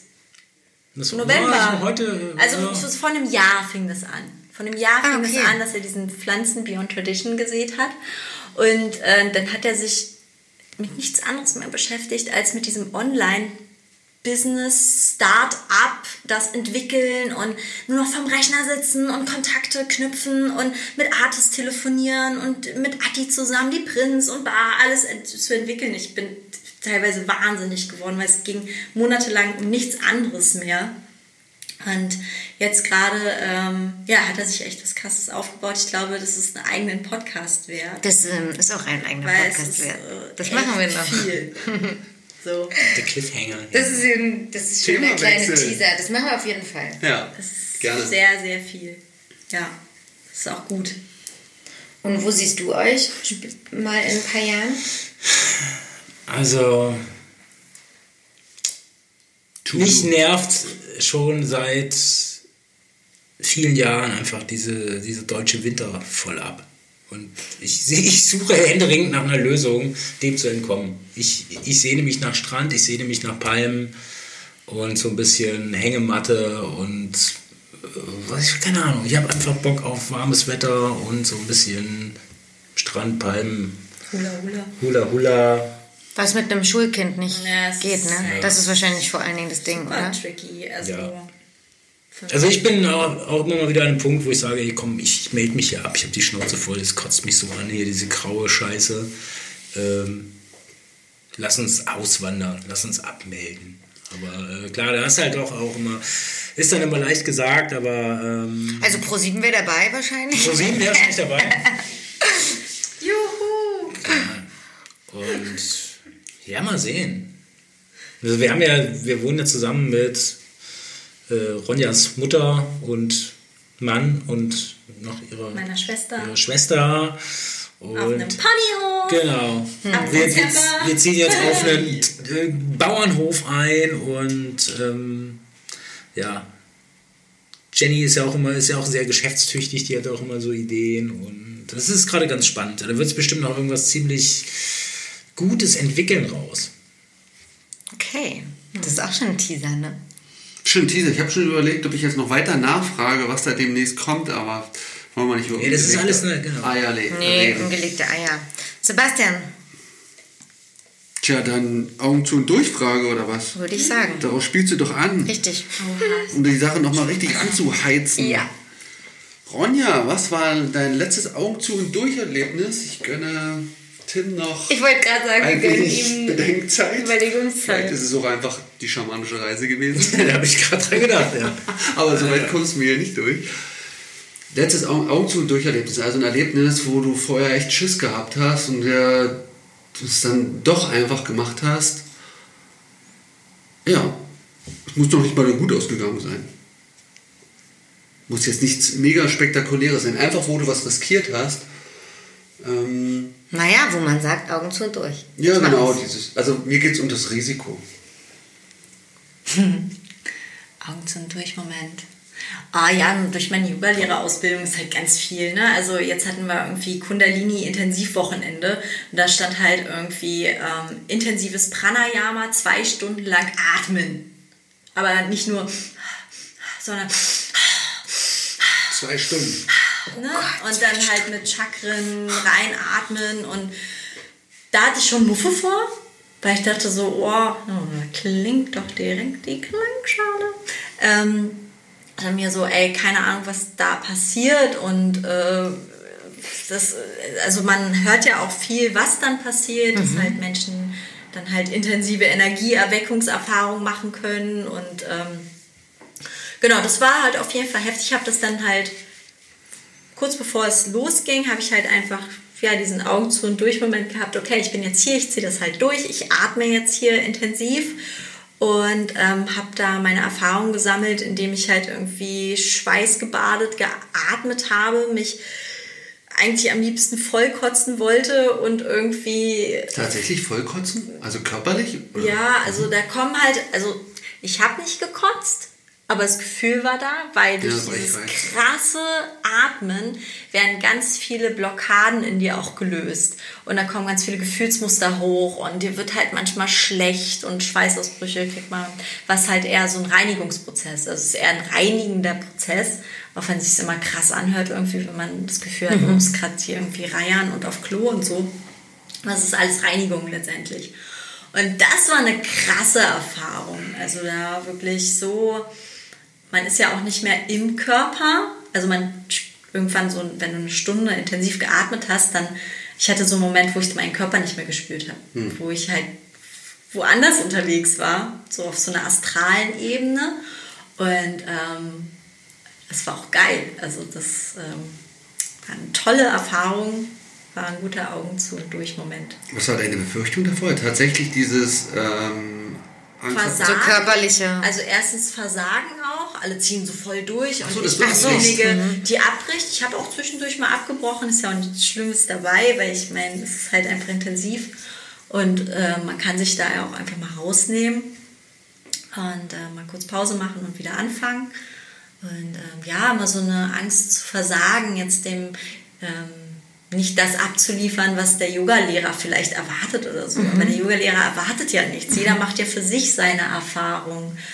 Und ähm, Yoga ist nicht für andere, sondern Yoga ist für dich. Also, das finde ich. Genau.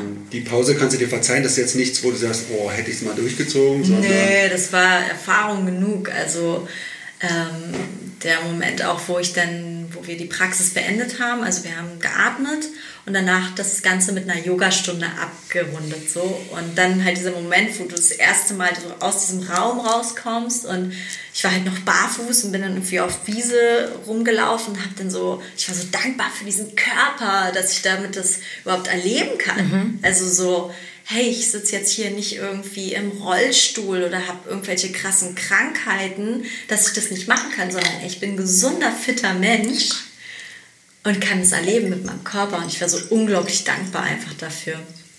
Auch wieder einen Schritt mehr in die Selbstliebe rein. Ja, war ein toller Moment. Sehr öffnend. wie ist das dann die Woche danach, wenn du tätowierst? Ist das, also, Ja, geil. Das ist äh, der Hammer. Also mittlerweile, ich bin ja öfters im Ashram, setze ich ähm, mir ganz bewusst auch, also ich bin Freitag, Samstag, Sonntag im Ashram und Montag tätowiere ich dann auch wieder. Und da setze ich mir ganz bewusst meine Kunden rein, also oftmals dann hinduistische Gottheit. Und da schwebe ich durch die Sitzung. Und da schwebt auch meine Kundin durch die Sitzung, weil das ist so ich bin ja mega energetisiert. Also ich, man kann so Themen mega gut bearbeiten und das, man ist so offen und ähm, hat auch diese Hemmung nicht irgendwie jetzt sich zu zeigen als Tätowierer, als Künstler. Also ähm, ich bin da einfach ganz offen. Also, Glaubst du auch an dieses, dass es ein Spiegel oder dass dein Kunde dann ebenso anders ist, wenn du anders bist oder in, da anders reingehst? Oder dieses, wer sich selbst frei macht, kann auch andere frei machen? Definitiv. Definitiv habe ich nur Erfahrung mit gesammelt. Wenn ich mich öffne, öffnen sich auch meine Kunden. Das ist so. war früher anders? Ähm, Also in den Zeiten, wo du jetzt viel Party gemacht hast. Genau, also so wo ich werden, früher noch, wo ich so viel Party gemacht habe, war auch meine Kundschaft eher so. Und da ging es dann auch eher so um, ja, welche Serie guckst du gerade, welches Cartoon, welcher Cartoon ist jetzt gerade so mega geil, Adventure Time, Rick and Morty, da ging es nur so um so, Szene. ja, so Lifestyle-Sachen. Auch geil, kann ja immer noch drüber quatschen. Und ähm, bei mir geht es auch nicht nur um spirituelle Themen am Arbeitsplatz, sondern wird auch mal richtig dünnes gelabert, was auch zwischendurch mir ganz gut tut. Oder einfach mal nicht gequatscht, gerade wenn man gerade so eine Kniekehle tätowiert oder so. Ja. Ähm, genau, aber ja, früher ging es eher so um. Also da waren halt meine Motive auch noch anders. Ich habe ja früher eher New School Sachen tätowiert und so sahen da auch die Themen aus. Also schon jeder Tätowierer hat die Kunden, die er verdient. Man zieht das an, was man ausstrahlt. Ja. Nicht, dass man so ein sein will, sondern Ja, dass das man ist tatsächlich nämlich. ist. Ne? Ich wollte mir das immer merken, dass ich genau nicht, was man sein will. Ja. So, also das, was man Spiegelbild- ist, das ist, das ist der Spiegel, nicht das, was du sein willst. Genau, das funktioniert jetzt. Das funktioniert äh, nicht. Das, die Fassade spiegelst du nicht, ja, ja, sondern nur das, was du bist. Ja. Bist bereit, Tim? Tim hat jetzt fünf Minuten über sein Augen zu und durch Erlebnis nachdenken dürfen. Also mein letztes Augen zu durch Erlebnis war definitiv äh, meine Erfahrung mit Bufo Elvarius. Ah, endlich hat er es gesagt. Ja, Bufo! Die heilige Kröte. die heilige Kröte. Äh, Du musst es ein bisschen genauer erzählen. Äh, weil ich glaube, das wissen wirklich nicht so viele, was das ist. Also Bufo, bzw. Bufo alvarius ist der Name einer ähm, Kröte, der Colorado-Kröte, die in Mexiko und auch in Nordamerika irgendwie vorkommt.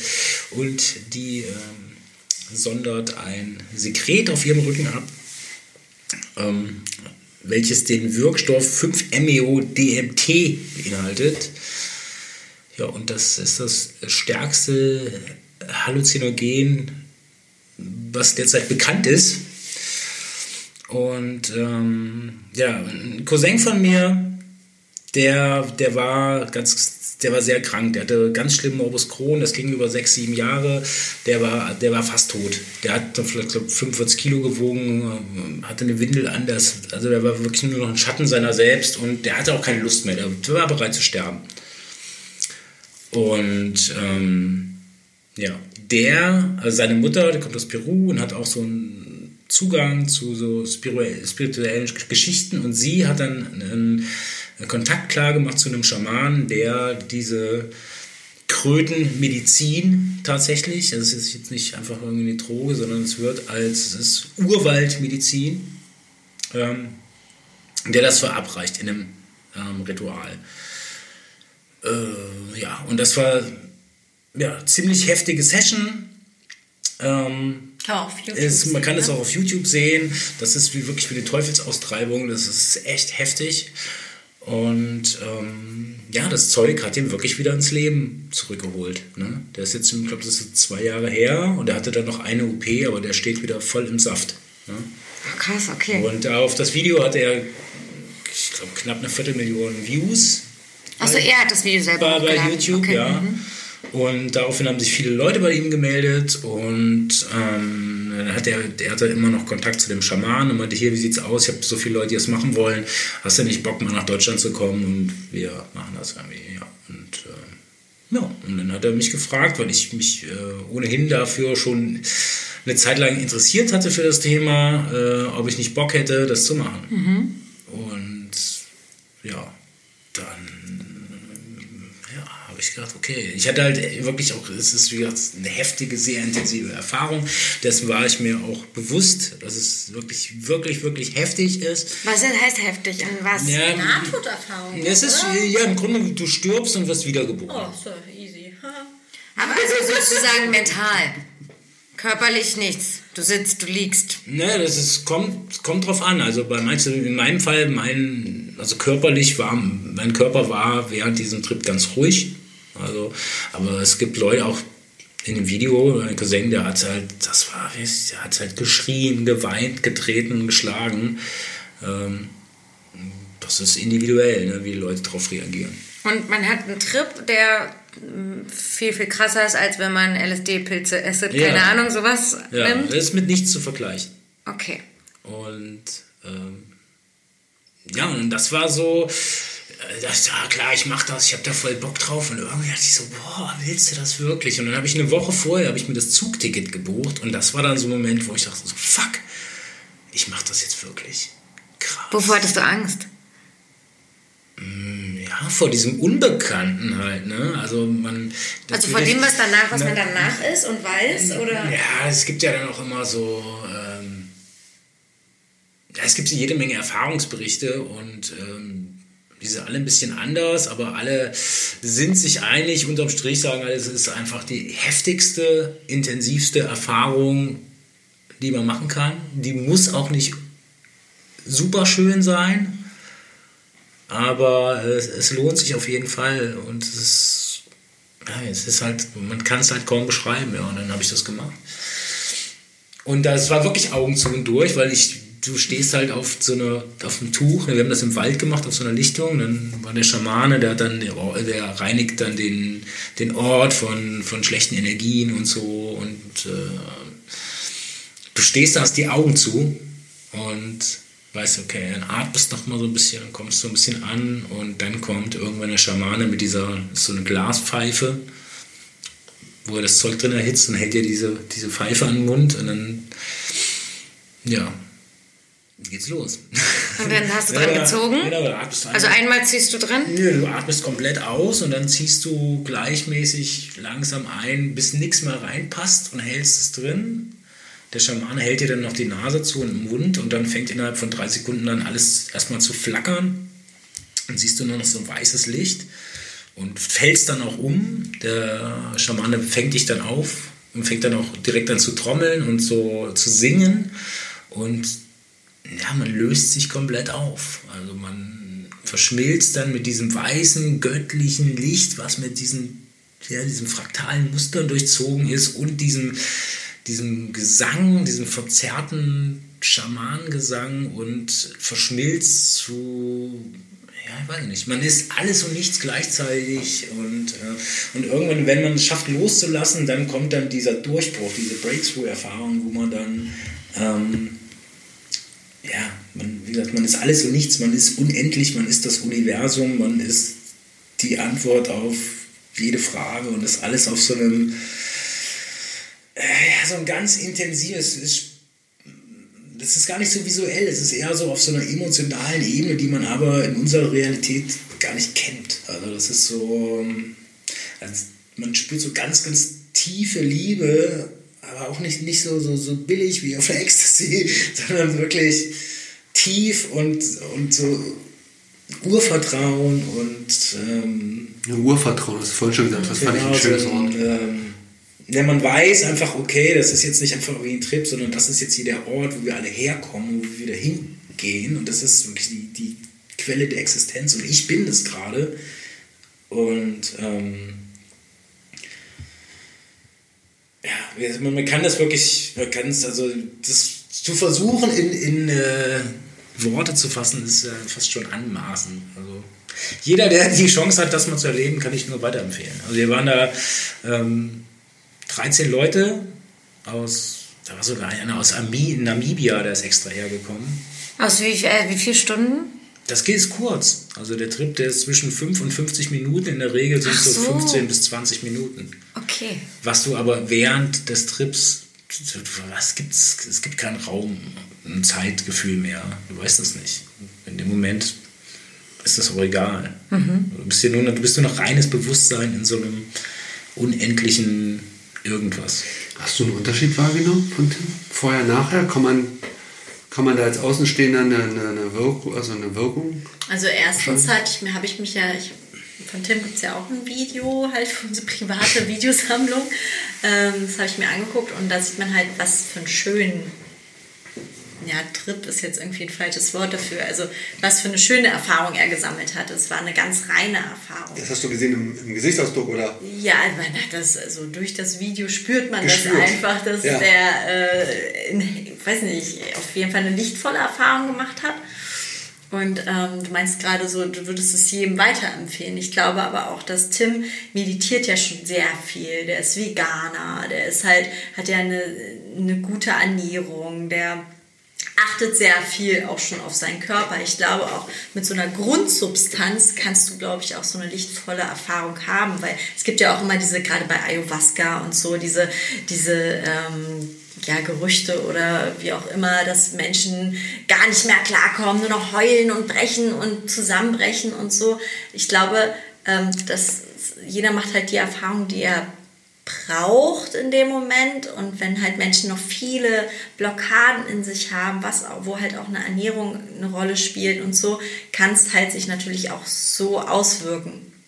Und ähm, Tim ist dadurch, dass er ja halt auch ein gewisses Körperbewusstsein schon vorher hatte, dadurch jetzt viel noch mehr bewusster geworden. Also ich finde, der ist super liebevoll und super offen geworden, was jetzt auch nicht immer so war der Fall. Direkt jetzt nach als Folge der, der, des Erlebnisses? Ja, das sind so Langzeitfolgen jetzt auch, ne? So, so Ja, total. Die, äh, das verändert sich ja immer noch. Ist ja jetzt auch noch nicht so lange her, ich glaube zwei Monate. Ähm, und ich habe immer noch das Gefühl, es ist immer noch so ein Prozess. Es arbeitet immer noch weiter und es ist so, so ein, wie so ein kleiner Startschuss gewesen von, okay, wo sind jetzt noch weiterhin Sachen, die ich jetzt bearbeiten kann in meinem Leben, wo ich wachsen kann? Und man, der sieht das jetzt, glaube ich, bewusster durch diese Kontakt mit dieser Quelle irgendwie. Ja, so. Und dadurch kann ich mich auch wieder weiter öffnen. Also es wirkt sich auch auf alle Bereiche, auf, auf die Partnerschaft, auf alle Beziehungen jetzt so auch weiter aus, ne? wenn sich ein Mensch auf einmal so öffnet. So. Aber äh, haben wir jetzt eigentlich genug über Tätowierung geredet für einen Tattoo-Podcast? Aber kann ja Zuhörer selber entscheiden. Das kann der Zuhörer selber entscheiden. Wollt ihr mehr wissen über unser Tätowierverhalten, dann schreibt es in die Kommentare, dann machen wir nochmal ein. Schreibt in die Comments, wir machen nochmal so eine Fragerunde. Dann kommt der Tim nochmal wegen Beyond Tradition. Und, und, und. Ronja kann man sowieso bei Instagram ganz gut verfolgen. Ne? Die ist bisher sehr trans transparent da. Wie heißt du auf Wenn ich Lust Instagram? habe, Insta-Stories zu machen, dann tue ich das. Aber irgendwie ist es auch immer so ein, oh, mal mache ich, mal nicht. Ja. Aber irgendwie ist es schon auch eine gute Sache. Du musst viel Detox. Ja, ich mache irgendwie viel Detox, vor allem so zusammen heilen. Ja. Manchmal sprichst du nicht. Manchmal spreche ich nicht. Nee. Da denke ich immer, warum spricht sie denn jetzt nichts dazu? Weiß ich jetzt gar nicht, was sie macht. Ich, ich Durchkonsumieren. sage nur was, wenn ich der Meinung bin, das macht jetzt auch wirklich Sinn. Ja. Und ansonsten sage ich nichts. Ja. Tim, hast du auch ein Instagram-Profil? Jo. Was ist da noch? ich was kann man da noch sehen außer Tätowierungen? Nüsch. Yes. Marketing-Experte Tim. Jo. Willst du das vielleicht mal nennen, damit ich gleich auch finden Sie also mein Tätowierprofil ist Eisenträger mit AE unterstrich, at Eisenträger unterstrich. Ja. Und da gibt's Und da gibt es Tätowierungen von mir. Ganz klassisch. ohne Chandion Und äh, ja, und bei Beyond Tradition, Beyond.Tradition gibt es den anderen Kram. Prinz. Prince. Geil. Und Ronja, wie heißt deiner? Ronja Block. Ronja Block. Und meine Internetseite ist selfloveclub.de. Yes. Oh.